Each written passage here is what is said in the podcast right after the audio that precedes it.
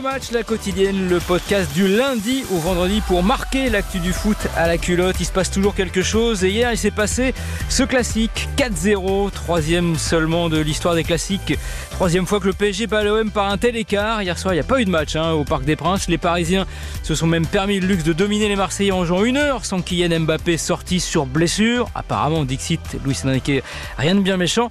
Mais quand même, euh, les Parisiens ont marqué le coup. On va débriefer ce classique Hugo Hamelin à Marseille, où ça doit grimacer un peu, et à Paris, à RTL, avec Philippe Sanfourche, qui est au Parc des Princes pour RTL. Bonjour, messieurs. Salut Florian, salut à tous. Salut Florian. Salut Hugo. Bon, euh, on va directement aller droit au but, hein, comme on dit euh, chez vous. Hugo, comment expliquer une telle raclée? C'est le PSG qui était trop fort ou l'OM qui était trop faible? Bah sûrement un petit peu des deux, mais c'est le retour des bonnes vieilles fessées quand même. On peut pas retirer ce qui s'est passé les, les dix dernières années. Euh, il y a eu 3-0 pour le PSG l'année dernière au, au Stade Vélodrome. Le dernier 4-0, c'était sous André Villas-Boas euh, il y a trois ans. Les Marseillais avaient pris 4-0 en une seule mi-temps. Alors que c'est vrai que les scores c'était un petit peu euh, resserrés euh, ces dernières années. Je veux pas te dire qu'il y avait il y avait un équilibre non plus. Marseille avait gagné en coupe l'année dernière, avait battu le PSG 1 0 en post-Covid, mais voilà l'écart euh, l'écart PSG OM a, toujours été important sur les dix dernières années. Et là il a été criant hier soir parce que tu l'as dit euh,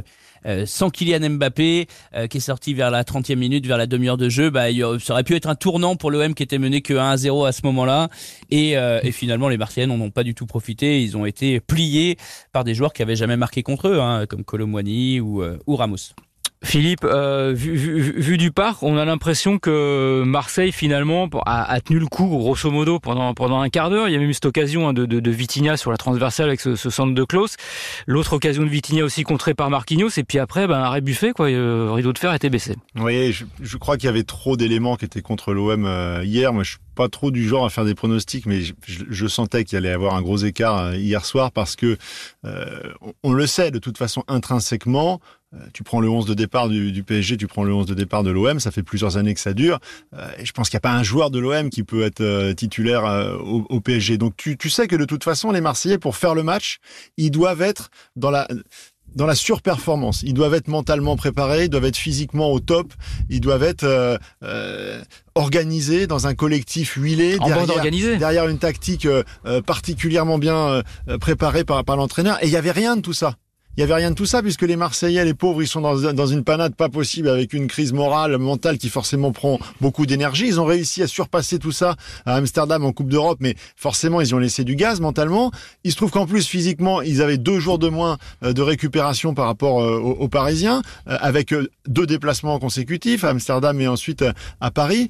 Et ils ont un entraîneur, il faut bien le dire, qui est sympa comme tout, Poncho Bardonado, mais, mais qui, à mon avis, n'a pas le costume, n'est pas au niveau. Il a le survêt, mais pas le costume. Il a, euh, il a cette, euh, cette qualité, on va dire, euh, de, représentation de l'OM parce que, parce que il incarne le club et que, et que dans ces moments-là, euh, c'est nécessaire, mais c'est pas suffisant. Donc je pense qu'hier, il a bricolé quelque chose. Il a pensé qu'une défense à 5, ça allait pouvoir aider à, tenir. Ils ont tenu que, que, que 8 minutes. Et en plus, dans, dans les phases de transition, on voyait que c'était pas bon, c'était pas préparé. Il y avait pas de rampe de lancement. Il y a des joueurs qui étaient pas au niveau. Je pense à Jordan Verretou, qui, qui a fait un match, à mon sens, catastrophique Rongier, c'était pas terrible. Tout ça mis bout à bout, euh, et le fait que le Paris Saint-Germain doit prouver en ce début de saison, vous savez, Luis Enrique, il, est, il a de l'expérience. Il savait très bien que cette semaine, s'il gagnait le premier match de Ligue des Champions et que dans la foulée, euh, il y avait une belle démonstration contre Marseille, il s'achète la paix sociale jusqu'en février.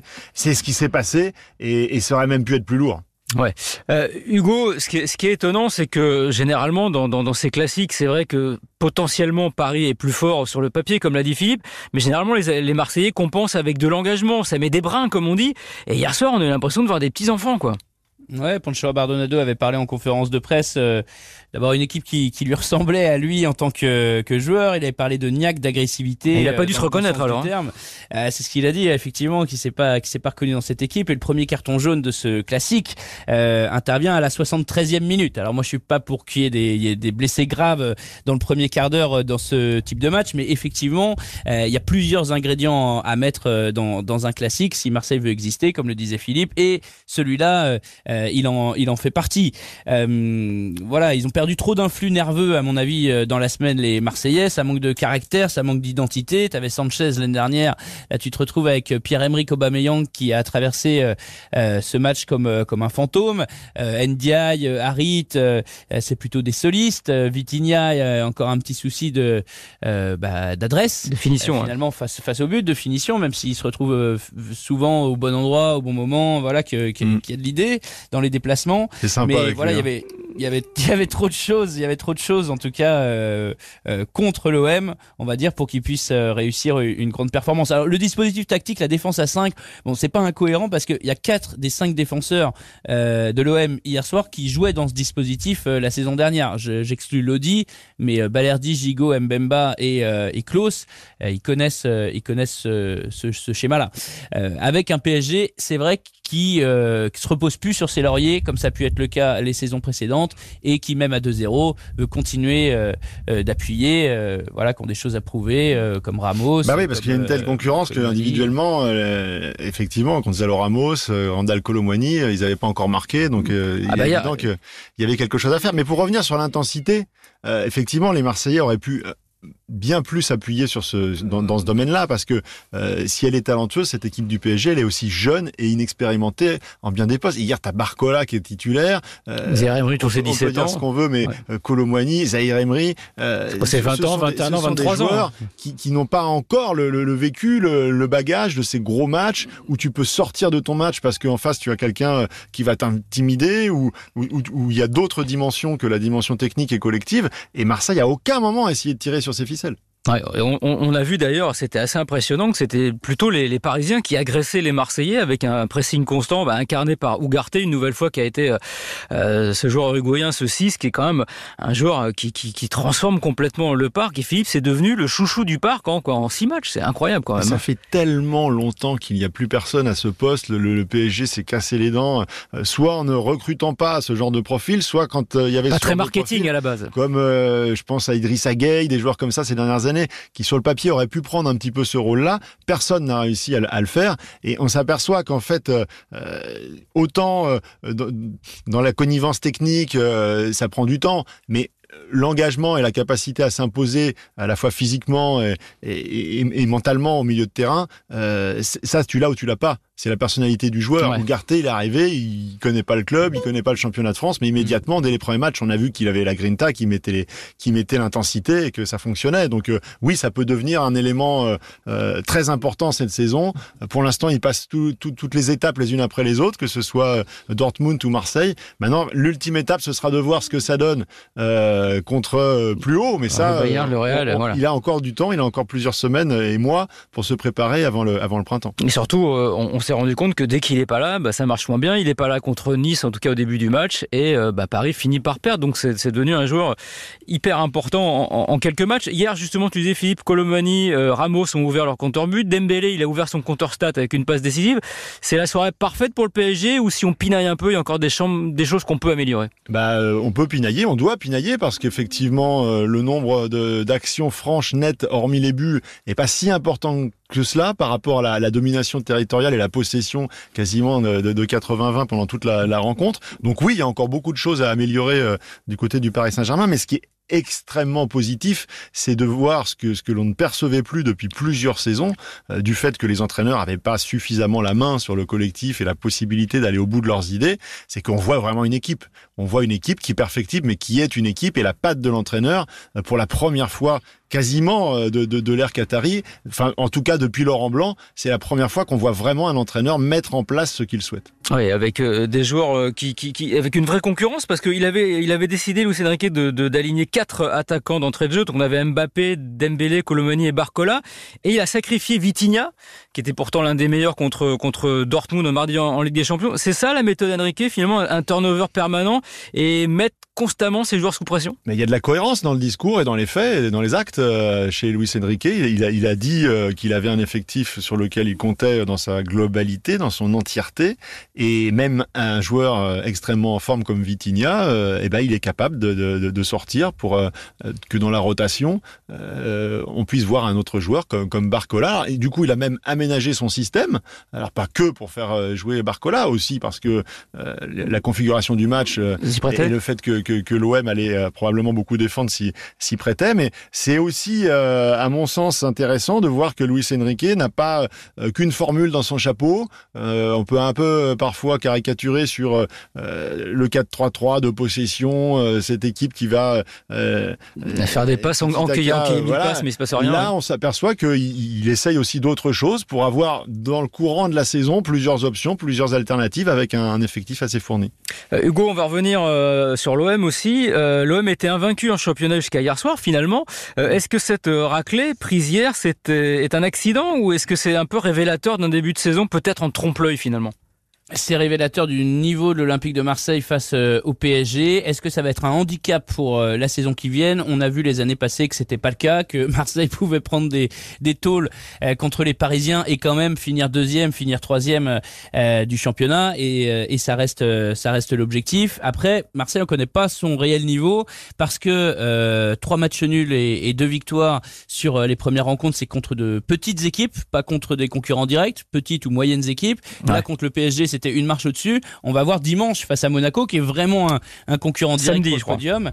Euh, samedi, ouais. Euh, ce qui ce qui va se passer, euh, ce qui va se passer entre les deux équipes. Mais déjà à Marseille, on on, on sent mal, on sent mal la période hein, au club. Là, j'ai quelqu'un du club qui me disait que que voilà que il y avait plus il y avait plus personne à la barre, que la direction cherche un nouveau coach pour remplacer Abardonado. Donc forcément, il va être dans un esprit particulier pour pour préparer ce match. Et les joueurs semblent un petit peu perdus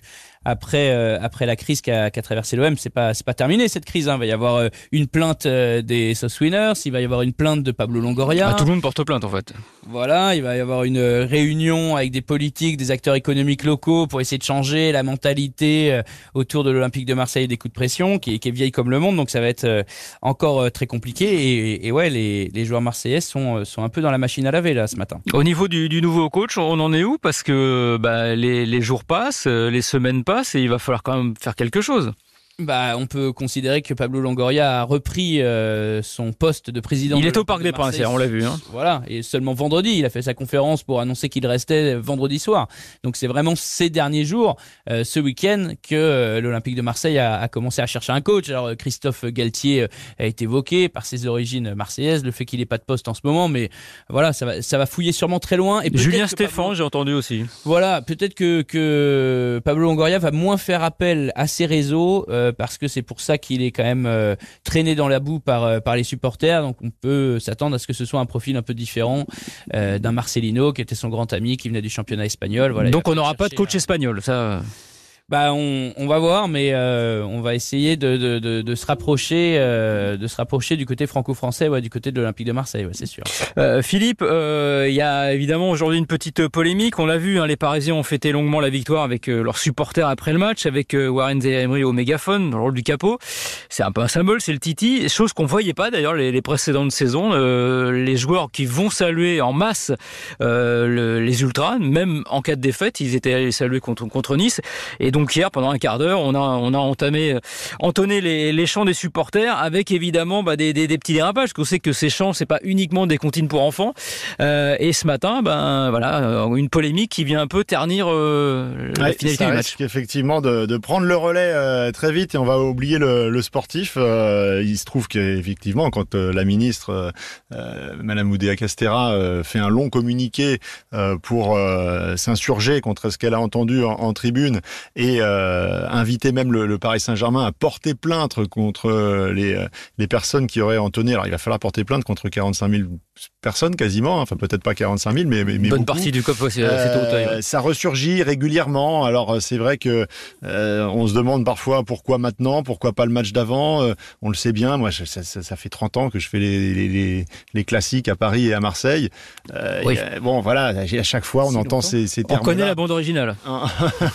on entend ces termes-là en tribune et, et parfois ça, ça, dérape. Alors c'est vrai qu'on se souvenait, Hugo, de, de, de, du cas Tai Taiwo. Je crois que c'était en 2000 2011, euh, Mhm. parce que là, il y a des joueurs parisiens qui, qui, Ouais. qui ont chanté, qui Là, ont entonné ce chant. Donc, ouais, euh, Colomani, Dembélé, Hakimi. voilà, Taïwo à l'époque avait repris un chant des, des- enfin pareil, exactement la même chose. hein, C'était après une victoire de l'OM, il avait Ouais. repris un chant euh, où il y avait le terme enculé avec les, les avec les Parisiens. Bon bah là c'est exactement la même chose dans l'autre sens. À l'époque, euh, il s'en était tiré avec euh, un match de, de suspension. On va voir ce qui va en être. Je crains, euh, ou en tout cas, je pense que les, les, les joueurs risquent d'être euh, bah, ceux qui vont payer pour tout le monde, parce que évidemment qu'il sera euh, impossible euh, d'aller déceler euh, qui a lancé le chant, qui l'a repris en, en tribune. Donc il y aura des grandes des grandes sorties, des nouvelles actions de prévention, mais comme il faut dans ces cas-là toujours une sanction, je pense que c'est les joueurs qui vont prendre. Donc les joueurs qui risquent des, des suspensions pour les pour, pour, pour les prochains matchs et surtout ce qui est, qui est dommage c'est que ça risque bah, de, de, de faire marche arrière c'est-à-dire que les joueurs qui re- retournaient saluer leurs supporters ce qui est quand même toujours, toujours sympa Ça, en fin de match choix parce que c'est aussi une directive. C'est-à-dire que ça fait partie de tout l'ensemble de, de, de la transition culturelle de, de l'été. ouais c'est que euh, le le club souhaite justement qu'il y ait à nouveau euh, une connexion euh, forte entre entre le public et les, et les joueurs, et donc ils sont un peu contractuellement obligés d'y aller. Après, il, il se trouve aussi que bah, quand la logique de résultat est là, euh, qu'il y a euh, une vraie entente avec le coach, euh, avec euh, l'ensemble du groupe, ils, ils sont restés aussi peut-être plus longtemps qu'ils ils auraient sont pu. restés un quart d'heure il y, a- y, a- y avait une vraie, euh, un, un vrai plaisir, une vraie joie à partager avec les supporters. Il se trouve qu'ils se sont laissés aller à, à partager des chants qu'on ne peut pas partager quand on est un joueur professionnel de ce niveau-là. Et de toute façon, globalement, qu'on n'appelle personne à partager, bien évidemment. Non, non, bien sûr. si pour certains, ça fait partie du, du folklore, euh, on ne peut pas évidemment cautionner ces, ces, ces insultes dans les stades. Ah, On verra ce que ça va donner dans les prochains jours, mais c'est so- c'est souvent, souvent quand même, sans faire de, de, de parano, c'est souvent quand même les gros clubs qui trinquent, parce que ces chants, on les entend dans toutes les tribunes. C'est mais le foot, c'est les gros clubs, C'est les le et puis c'est ceux qui sont télévisés aussi, donc ça aide. Et donc on, va voir quelles seront les, les sanctions qui, qui vont tomber. On va suivre ça euh, bah, toute la semaine parce que ça va être un, un- un nouveau feuilleton. Malheureusement, on préférait parler football et pas des à côté, mais euh, c'est comme ça. C'est c'est le sport le plus populaire en, en France. Euh, Hugo. euh, Marseille donc euh, joue samedi contre Monaco. Il faut s'attendre, à, quoi cette semaine à, Marseille? Parce que la semaine dernière on a été gâtés quand même, c'était plus belle la vie. Qu'est-ce qui va se passer cette semaine?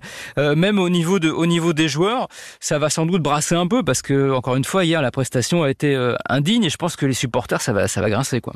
Ouais, le titre de la Provence ce matin, c'est euh, l'humiliation. On peut euh, imager que les, les joueurs de l'Olympique de Marseille ont la tête sous l'eau et qu'il va falloir brasser, comme tu dis, pour pouvoir remonter à la surface. À mon avis, un match nul à Louis II, euh, ce serait pas une mauvaise opération. Euh, ce qu'il faut essayer, c'est de pas arriver pour le retour au Stade Vélodrome euh, face à Brighton en Ligue Europa la semaine suivante avec euh, deux défaites euh, humiliantes dans la musette et une équipe vraiment à la dérive parce que ça va chauffer dans les dans les tribunes marseillaises pour le retour de de l'OM dans dans son stade hein, entre les Sauce Winners, le, le Commando Ultra, ils partagent la même tribune, ils sont pas d'accord sur la stratégie face face à Pablo Longoria. Donc euh, voilà, tous les ingrédients sont sont réunis pour que pour que Ça sera moins sympa que l'accueil du pape. Pour que ce soit explosif. Voilà, ce sera moins calme en tout cas et moins dans, dans le partage et la bienveillance que, que pour Pape François, forcément. Bon, bah écoute, on, on va suivre ça. Merci euh, Hugo d'avoir été avec nous à Marseille. Merci euh, Philippe qui va retourner euh, bosser sur ce sujet chaud du moment, donc ces chants de, Ah, ces chants ça de a déjà basculé au PSG. Là. On n'est plus en train de, Ouais, voilà. de fêter la, la victoire. On est en train de se préparer à des, à des heures. euh, À prendre des vagues et à préparer le prochain match. Ce sera euh, samedi euh, à Clermont-Ferrand, euh, chez la Lanterne Rouge, que se rendront les, les Parisiens. On suivra ça dans ce podcast. On se retrouve demain pour la quotidienne de On fait le match. Merci d'avoir été avec nous, nous écouter. C'est sur RTL.fr, l'appli RTL et les plateformes partenaires. Bonne journée et à demain. RTL. On refait le match.